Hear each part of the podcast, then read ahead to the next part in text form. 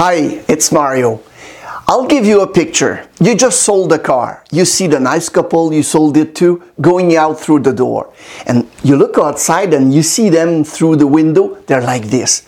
Ah, they're happy. They're in relief. They just did a transaction. At that point in time, where do you think is their stress level? Low, of course. It's low. If I don't hear from you guys after two, three, four months, what is going to happen to my stress level? It's going to go up. What should I do to bring it down? Follow up for sure. It is pretty basic and we understand all that. But have you ever thought about what is happening during the waiting time for the customer? Do you think they cross their arm and they say to themselves, they will call me when the vehicle will arrive? No. They pursue their research to get information. I have a friend of mine who put 10 Google alerts about his upcoming vehicle. He did that. So he got news from Google Alerts for free based on the keywords he put in. We have a tremendous opportunity to build trust and use this time to promote ourselves. Let me explain. Rosemary and I have been friends for years. One day I met her and she asked me, So, Mario, what's new? I explained to her that I just ordered a new electric vehicle, and of course, I start babbling and talking about it. I explained to her how excited I am to drive it and blah blah blah. At one point, bye bye. Four months later, I ran into Rosemary again, and of course, she asked me about my new vehicle. What will be the story? Everything is as planned. I just got a call from my sales rep. Or, don't talk to me about it. I did not hear about anyone. Which one would you like them to tell other about you? We have the chance to have advertising human billboard to work for us, but you need to have a process in place for follow-up. In the absence of information, what the customer often do? They make up their own story. And how often are they right about it? Almost never. I have a wise mentor once told me hope as a business strategy, not very effective. So we have an opportunity to move from a reactive posture to a proactive posture around this topic of status communication.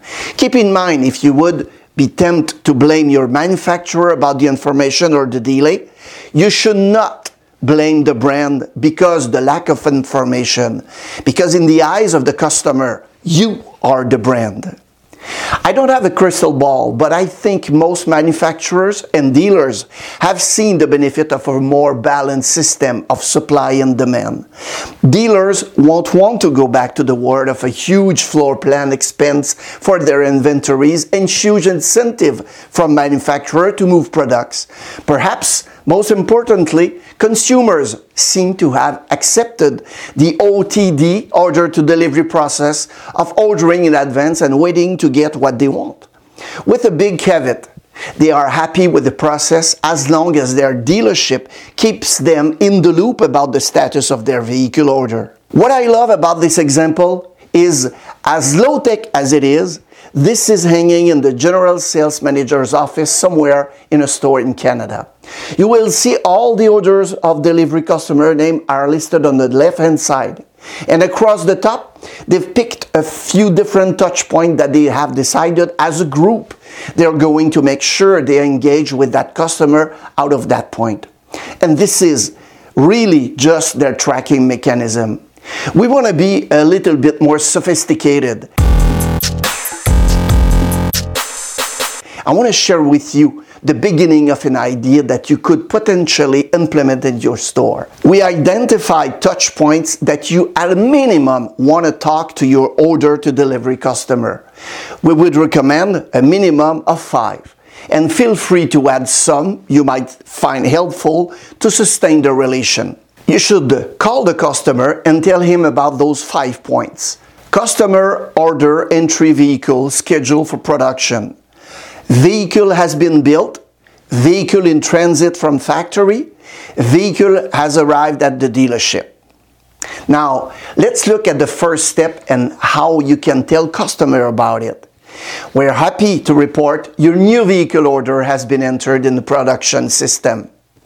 And I can also add a little bit of value saying this. We will update you again as soon as we have visibility to production timing. I'll let you read the other one by yourself.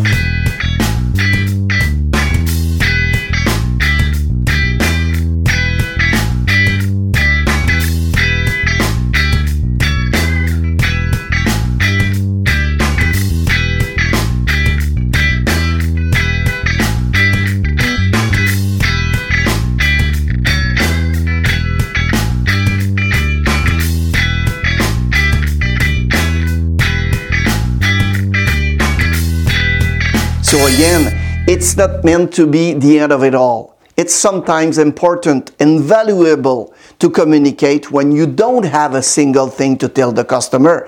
Simply reaching out and say, we're on it, we're watching this closely. We haven't forgot about you. Your orders are important to us. We will let you know as soon as we know something and then providing a plus one. Sometimes just hearing from the dealers make them feel really good. How do we protect that potential from that customer to advocate to others and to reduce the likelihood of cancellation? If you elevate the experience, you don't have to worry about the sales. If you'd like to get a copy of this document, just click on the link in the comment section in the YouTube channel. Thank you for watching the video and feel free to share it with your colleagues and friends. Subscribe to our channel and like the video. We publish a new video approximately every week. We wish you the best.